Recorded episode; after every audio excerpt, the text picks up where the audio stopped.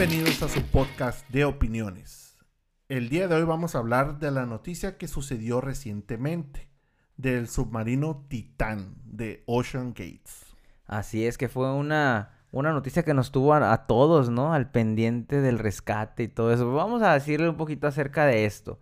Em, pues cinco pasajeros adentro de un submarino, el cual estaba destinado a visitar los restos del Titanic.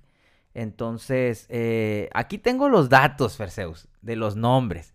Pero pues como sabemos mi historial con las pronunciaciones, te lo voy a dejar a ti. Yo me hago cargo, no te preocupes. los cinco pasajeros eh, fallecidos, según esto, ¿no? Porque vamos a, a, entrar a temas de conspiración. Eran Shazada y Suleiman Dawood, un empresario británico de origen pakistaní y su hijo de 19 años el empresario británico Hamish Harding, el buzo francés Paul Henry Nargeolet. y estaba al pendiente de ese apellido. Dije, ¿cómo lo va a pronunciar este pues, canijo? Con mi acento natural francés, ¿no?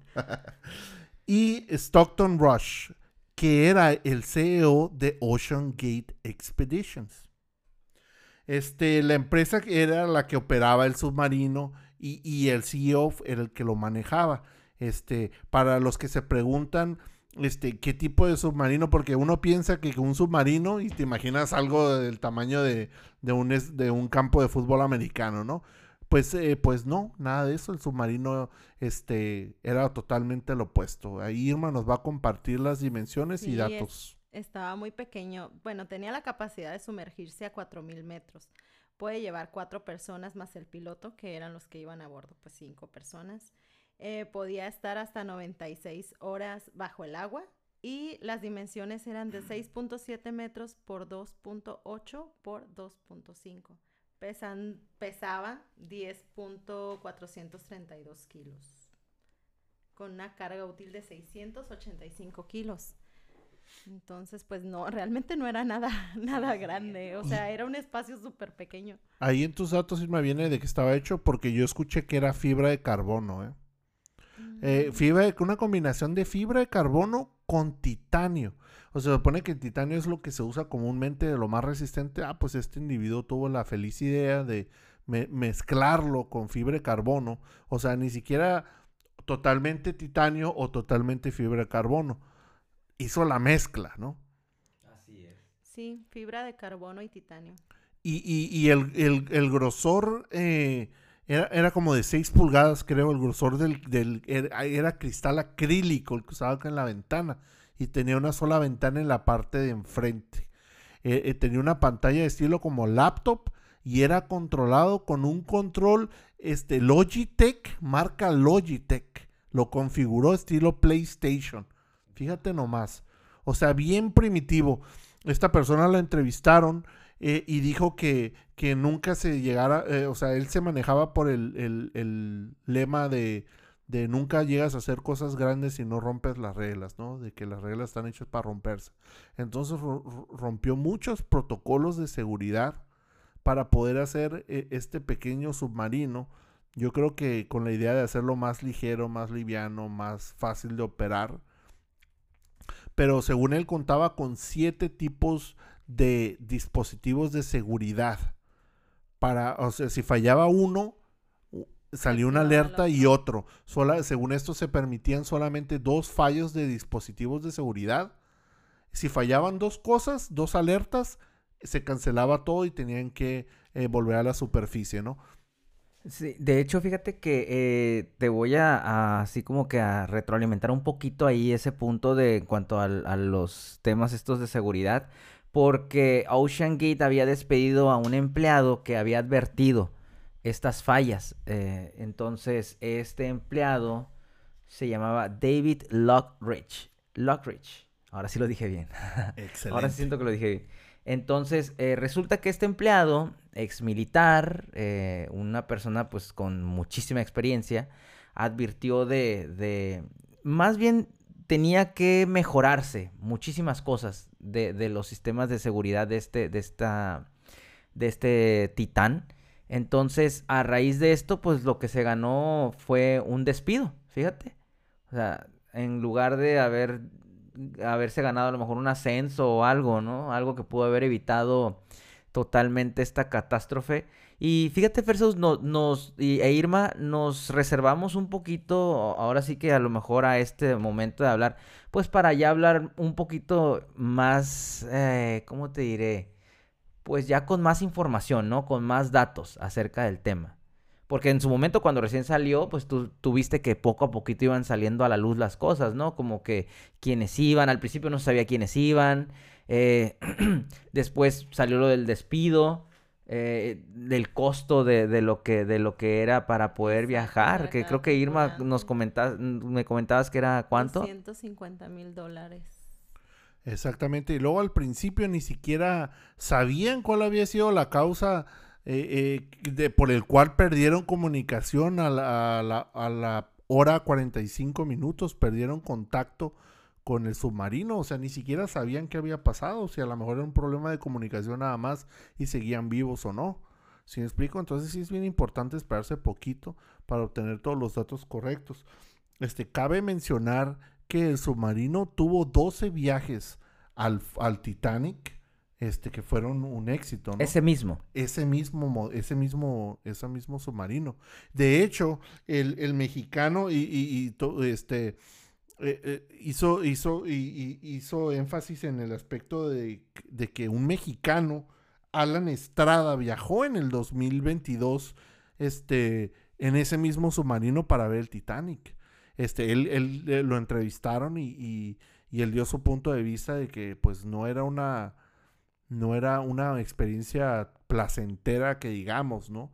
Pero pues ya estaba ahí, ni modo de echarse para atrás, porque tuvo que juntar a los patrocinadores y a los inversionistas para que pudieran llevarse a cabo ese proyecto que de, de viajar, a eh, tener esa experiencia pues eh, como mencionó Irma, o sea, se tuvo que invertir 250 mil dólares y para el último minuto decir, no, pues ya no voy, ¿no? Y que se pierde ese dinero, pues dijo, me la tengo que rifar, ¿no? Pero siempre con ese temor de, de que pues si, si pasa algo, ¿no? Porque viendo, imagínate, tú piensas en un submarino y te imaginas un mínimo, un autobús estilo escolar, ¿no? De, en tamaño, y te subes y no, y no te puedes ni poner de pie, tienes que ir sentado, es como un cilindro o sea, como un tanque de gas más o menos, donde caben cinco personas apretadas y en el fondo hay como una letrina. Y ahí todos viéndote, si tienes alguna necesidad, ahí lo tienes que hacer enfrente de todos, ¿no? O sea, estamos hablando que las personas que, que, que, fueron parte de esa expedición, de ese viaje, pues eran multimillonarios, ¿no? Que prácticamente pues cagan en, en, en retretes de oro, ¿no? Imagínate, en una letrina, pues, o sea, qué tan grande era su espíritu de de aventura, ¿no? Para poderse animar a hacer algo así. Fíjate, o sea, tocas dos temas muy, muy interesantes, Verseus. El primero eh, que quisiera un poquito rescatar es el de los 12 viajes previos que tenía este submarino. Porque imagínate, Irma y Verseus, en pocas palabras, este Stockton Rush, que era el CEO de Ocean Gate, prácticamente dijo, ah, pues ya tengo mi Uber. O sea, ya tengo mi Uber para ir a ver el Titanic. O sea, yo pienso que algo que viaja a 4000 metros de, de, la profundidad del mar, o sea, no solamente le das mantenimiento. O sea, de alguna manera deberías de cambiarlo, deberías de, de, hacer algo, ¿no? O sea, por muy titanio y, fibra de carbono que, que, fuera, la neta, o sea, es como un carro. Yo le tengo menos confianza a un carro que ya tiene más de 100 mil millas a un carro que va saliendo con cero millas de agencia, ¿a poco no? Sí, exactamente. tenía la inversión, o sea, el dinero Hoy, 12 viajes, estamos hablando de un millón de dólares por viaje, eran 12 millones de dólares. Exactamente. Yo al principio del podcast dije, vamos a hablar de conspiración, porque, o sea, yo traté de poner atención. Yo ya quería hablar del tema, ¿no? Desde el día uno, porque es un tema muy importante y muy interesante. Pero yo veía que estaba el tema todo mocho, nadie tenía la información completa, ¿no? Exactamente. Entonces me, me hice un lado y me puse a observar lo que iba saliendo, lo que iban diciendo todos, y se me hace muy sospechoso el hecho de que, de que haya corrido a la persona de seguridad. No, no, un, solamente se dijo una, pero por ahí se comenta que fueron varios supervisores de aspectos de seguridad que los corrió simplemente porque lo contradecían. Y decían, no, pues ustedes no, no arriesgan, no ganan, no me sirven, vámonos. Y contrató creo que un equipo joven, ¿no? Un- Bueno, no... Inexperto. ¿no? Inexperto, más bien, sí, porque joven no significa que tenga poca experiencia, pero sí en este caso sí eran jóvenes e inexpertos. Pero aquí te va mi teoría. Sí, está sospechoso. Sí, ¿no? Aquí les va mi teoría. Fíjate, si tú eres millonario, una de las primeras cosas en las que gastas y no, están, y no escatimas gastos, ¿en qué es? En el aspecto de la seguridad, ¿no? Claro. O sea, cuidas tu integridad, la de tu familia y la de tus bienes. No escatimas en seguridad, ¿no? Como es un millonario con 5, 10, 15, 20, 30 personas, ya por ahí escuché al Fomo Márquez que hasta 30 guaruras traen y, y no les cuesta nada pagarlos, ¿no? Gente preparada. No escatiman en seguridad. ¿Sí me explico? Y aquí el, el, el, el- el, este, el CEO Stockton Rush. gracias, Stockton Rush, este, hizo énfasis en decir que descuidaba los aspectos de seguridad. Se hicieron públicos incluso antes de que iniciaran la expedición. ¿Sí me explico? Y no cualquier persona, bueno, bueno, no cualquier persona puede pagar 250 mil dólares para ir a ver al, al- al Titanic, ¿no? Pero específicamente fueron personas muy importantes. Ya, ya estaría checar su, su, su historial crediticio, sus deudas, en qué trabajaban, qué dejaron pendiente. Oye, aparte, este, se menciona siete veces en el contrato aspectos de seguro de vida por si se morían. Siete veces hicieron énfasis. ¿Por qué tanto énfasis en los eh, si se mueren? Lo cual nos lleva un poquito ahí a las teorías que han salido, ¿no? A raíz de eso, ¿no? ¿Sí? O sea, lo que hizo prácticamente es asegurarse que si se morían, entre comillas, iban a quedar bien asegurados, ¿no? ¿Sí me explico? Este, entonces, este, y aparte gritó a medias luces, no, miren, no, no estoy siguiendo aspectos de, de seguridad. Y de repente, ¡pum!, pierden comunicación, no saben qué pasa y de repente llegan a la conclusión sin ni siquiera haber mandado a nadie de que implosionó el submarino. Ándale. Si ni siquiera habían mandado a nadie, ¿cómo llegaron a esa conclusión? Ay, pues de mensos van y Lo se que, meten. lo que yo digo es de que para cobrar el segurito de vida, para de- dejarse de todas esas deudas que tenían como millonarios y quedarse con el dinero que, que debían a sus acreedores, pues simplemente fingieron la muerte. ¿Sí me explico? Esa es, mi teoría. Eso era lo que te iba a mencionar, fíjate que sí, prácticamente se estaba, se estaba ah, ya manejando una teoría en la que, pues, tú sabes, ¿no? Por el hecho de ser millonarios, muchas veces lo primero que uno piensa es, dice, ah, bueno, pues evasión de impuestos, ¿no? Es lo primero que se te viene a la mente. Eh, cabe mencionar que obviamente no estamos minimizando si en realidad pasó lo que fue el deceso de estas personas, pues obviamente las condolencias de las personas de las cuales están sufriendo su pérdida. Pero sí no podemos evitar también pensar que pudo haber sido a lo mejor una, una, pues ahora sí que fingir, ¿no? Para poder ocultar. Sí, ¿no? Salir de alguna bronquilla que tuvieran por ahí. Porque creo que iba un hijo, ¿no? Bueno, iba un papá. Ándale, eso es lo no sospechoso. O sea, ¿cómo como papá te llevas a tu hijo de 19 años a un lugar donde tienes que firmar casi que si te mueres, pues no puedes ni demandar? Porque creo que ese es el tipo de, de papeles que decía este Alan que, que firmó, ¿no? Sí, eh, libertad financiera, papá.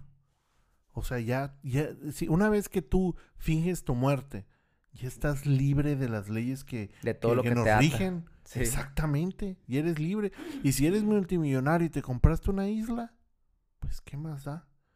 El muchachito no quería ir, que, según comentan que él no quería ir y que el papá fue el que se aferró a que fuera. ¿Por qué tanto interés de que vaya, no? Si no quieres ir, pues ¿de qué se pierde? No se pierde nada. Puede ver los videos o la selfie que te tomes ahí en el Titanic.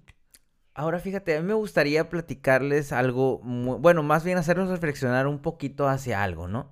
Por lo general, este Alan al que tú mencionaste, Alan, ¿qué dijiste que se, Alan Estrada? Él que yo sepa es un youtuber que se dedica a viajar por el mundo, o sea, pero no estamos hablando esta vez de, de, de, de adictos a la adrenalina, porque a mí me gustaría perfilar un poquito a las personas que van a ese tipo de cosas, ¿no? A veces las personas que persiguen este tipo de cosas son personas que son adictos a, a cierta adrenalina que los mantiene vivo, que, que a la mayoría, pues a mí a lo mejor jugar un juego de PlayStation me mantiene vivo, me hace sentir que tengo un propósito en este mundo, ¿sí, no? Este, pero hay personas a las que no, o sea, brincar de un cerro, aventarse de un bungee, eh, andar en moto a toda velocidad, o sea, que es muy respetable obviamente que lo hagan, digo, cada quien es, eh, decide lo que, lo que hace, ¿no? Pero eh, el perfil de los que se fueron en este submarino no era ese. Ah, fíjate, qué buena observación.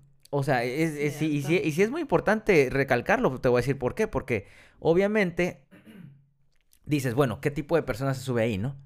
O sea, el hijo no quería ir, el papá se lleva al hijo, este, también iban a bordo otra, otros, otros que este, también les gustaba todo ese, todo ese eh, show.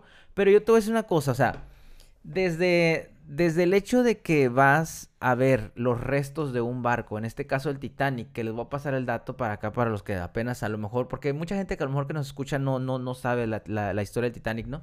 El Titanic eh, fue un barco que entre el 14 y el 15 de abril de 1912 este, se hundió a causa de una colisión con un iceberg. De ahí viene todo lo que es la película de Leonardo DiCaprio con esta otra muchacha muy guapa. ¿Cómo se llamaba? Ah, Mi novia Kate Winslet. Ándale. Fíjate, no me sabía el nombre. Qué bueno que me rescataste. Pero bueno, yo la conozco como Rose. Ah, iba a decir Rose, ¿no? O sea, eh, por más dinero que tengas, yo quisiera que ustedes me ayudaran a ver, Irma, a reflexionar un poquito. O sea, ¿cuál es la cura, pues, de ir a ver los restos de un barco al fondo del mar? O sea, tú, tú ¿por qué irías? Ay, no, yo creo que aunque a mí me pagaran por hacerlo, yo no iba. Para empezar, porque yo le tengo mucho respeto a lo que hay en el fondo del mar, o sea, ni siquiera saben qué hay realmente. Exactamente. no, no sé, yo no iría. Pero, pues pensando a lo mejor como ellos, es, ah, pues me sobra el dinero, pues veo en qué me lo gasto, ¿no? Así. pues a lo mejor de, de ahí lo tomaron como una experiencia, a lo mejor, pero no sé, yo en lo personal no iba. Yo me quedé con tu idea, Little, de, de del aspecto de que no eran personas que, que aventureras. Cabe mencionar que todos er, pasaban de los 50 años. De hecho, la persona más vieja tenía 79. El único que rompía con ese patrón era el morro de 19 años. pero todos los demás ya tenían la vida vivida. El cual, ojo, no iba solo, iba con su papá. Digo, ¿qué papá también le gustaría dejar a un hijo y perderse solo, no? Exactamente. Y, este, y fíjate, Irma, imagínate, este, nada más estás en un, en un cilindro donde ni siquiera te puedes poner de pie. Ni siquiera hay ventana, solamente está la ventana frontal. Y es totalmente oscuro, ¿eh? No creas que se ve nada, se ve una oscuridad total. Y, y, van bajando, van descendiendo. Y no prenden las luces sino hasta que ya llegan a la profundidad en donde está el Titanic. Ahí sí más o menos lo empiezan a buscar ahí con, con el radar o la sonda que tengan ahí y es cuando empiezan a prender las luces, pero es una total oscuridad por dos horas. Tienes que estar descendiendo. No, me desmayé todo el viaje. Fíjate claustrofóbicamente, ¿no? Y fíjate, salió también un dato que supuestamente, creo que el capitán del barco de Titanic en su momento cuando, cuando iban a zarpar, eh, resulta que dijo, no, este barco ni Dios, ni Dios lo hunde. Y resulta que Stockton Rush también dijo lo mismo. O sea, que salió ahí una noticia en la que supuestamente también Stockton Rush dijo que, que a Titán tampoco ni siquiera Dios lo hundía. Entonces, te digo, está muy raro la verdad. O sea, está muy raro porque obviamente los ojos del mundo estuvieron puestos. Y otra cosa, ¿te acuerdas, Ferseus, que en, en, en una... En el podcast, no, no, sé si recuerdo si fue en el de, en el de Dios no existe, eh, se habló acerca de la caja china. ¿Recuerdas? que hablamos acerca de la caja china, ese inventado suceso que eh, el momento en el que los ojos del mundo están de un lado, eh, por el otro te están firmando acuerdos, leyes y todo, ¿no? O sea, un montón de cosas. Entonces, realmente, o sea, todo lo que pudo haber pasado en un momento y eran, fueron cinco días en los que yo me acuerdo que hasta veía estados de amigas que, amigas y amigos que decían, o sea, al igual que ustedes están como yo eh, sin poder dormir, esperando que ojalá en estas últimas horas eh, logren encontrar al submarino. O sea, de verdad sí causaron esa euforia, o sea, de, la gente, o esa empatía más bien en las personas de, de quererlos encontrar, para que al final de cuentas, dime. Es que estaba en todos los medios, o sea, era imposible, casi imposible que no se dieran cuenta, o sea, estaba desde las redes sociales hasta en las noticias, o sea, por todos lados como que bombardearon con, con el tema de, del submarino. Así es. Entonces, fíjate, o sea, con eso eh, resulta que ya después se encuentran los restos y ahora creo que ya también encontraron restos humanos, ¿no? Sí, fíjate, primero dijeron que encontraron los restos del submarino. Y yo dije, ah, cabrón, pues, ¿dónde estaba la gente? Pues adentro, ¿y por qué no dice nada de la gente? Y dije, porque iba vacío. Yo dije, estos vatos se sumergieron, mandaron otro submarino para que crear las evidencias y se fueron y, y salieron por ahí en su isla, ¿no? Este, pero ya dijeron, como que dijeron, sí, cierto, ay, la gente, ah, y ya como a los dos días dijeron, ay, ya, encontraron los restos humanos adentro. dije, ah, cabrón. ya le alcanzaron a meter ahí dos, tres perros muertos, ¿no? De seguro. O sea, ya se me hizo muy sospechoso eso, ¿eh? La verdad. Sí, sí, sí, sí. La verdad sí está muy raro conforme se fue dando el suceso. Y más que nada por eso quisimos nosotros abordar un poquito este tema y no como para decir, ah, bueno, van a hacer leña del árbol caído, ¿no? Porque tampoco, o sea, obviamente dentro de la teoría que estás manejando, Ferseus, pues también se preserva de alguna manera la vida. Sea, estamos hablando de que pues esas personas muy posiblemente sigan vivos en algún paraíso fiscal, o todo saber, o protegidos por el dinero del que ahora pues ya pueden acceder con toda la libertad, ¿no? Ándale. Fíjate, este, y de ser así, imagínate toda esa gente que se preocupó, que, que los buscó, todos esos equipos de rescate pudiendo buscar a otra gente, o sea, buscando personas que ni siquiera hubieran estado ahí, fíjate, a qué, a qué la magnitud de todos los recursos que se gastaron para buscarlos y que pues no hubiera nadie, ¿no? Sí, gastaron energía y, y, todo, todos los recursos ahí, ¿no? Que a lo mejor, como dicen, pues a lo mejor estaban haciendo por acá eh, bajo, bajo el agua, ¿no? Este, otras leyes o otras cosas que no querían que nos enteráramos y nos hicieron centrar toda nuestra atención en, en lo del submarino. Yo siento que este tema todavía no se acaba, ¿eh? Como que al rato, si no, si no saben, si no se ponen truchas y ya también los cabos sueltos, a lo mejor al rato se destapa la verdad. Este, y en realidad no sé qué decir, si es que es mejor que estén muertos o que, o que hayan engañado a la gente y estén vivos, no sé qué es mejor. Eh, que nadie, mi deseo es que nadie haya salido perjudicado de esto y de que no solamente, pues aquí, este, no solamente la vida de los ricos importa, ¿no? Porque ahí fueron cinco personas, pero pues en el mundo, en otras situaciones, pues también hay más gente muriendo, ¿no? Y es un tema que vamos a tener que a lo mejor hasta actualizar, ¿no? En un futuro, en, este podcast donde quisimos abordar el tema. Pero fíjense, yo le voy a decir algo, Irma y Ferseus. Ante toda muerte de un rico, siempre, siempre, no se, ha, pasado, siempre sale la teoría de que no están realmente muertos, sino que están vivos. Ahí está Juan Gabriel, ahí está Pedro Infante, eh, Jenny Rivera. O sea, que en cuanto sucede un accidente, y la de volada sale una teoría en la que no, o sea, está escondida, la vemos en tal lugar. Entonces, pues sí, también está canijo. Todo lo que venga en referente a, esto, vamos a tener que, pues ahora sí, canalizarlo muy bien y, y, pues traérselos a las personas que nos están escuchando. Y sí, eh, vamos a estar dándole seguimiento a ver si, si sale alguna otra noticia. Así que estén atentos porque vamos a estar al pendiente y cualquier cosa que salga al respecto, nosotros lo seguimos informando. Así es, ponernos, hacer nuestra tarea y ponernos a investigar los nombres de, de, cada uno, ¿no? O sea, más bien la información, todo lo que dejaron atrás si es que fallecieron, que lamentamos mucho la pérdida si es que pasó. Exacto, así es muy bien. Y pues bueno, si alguno de aquí de lo que nos está escuchando son adictos a esa adrenalina, pues que tengan mucho cuidado.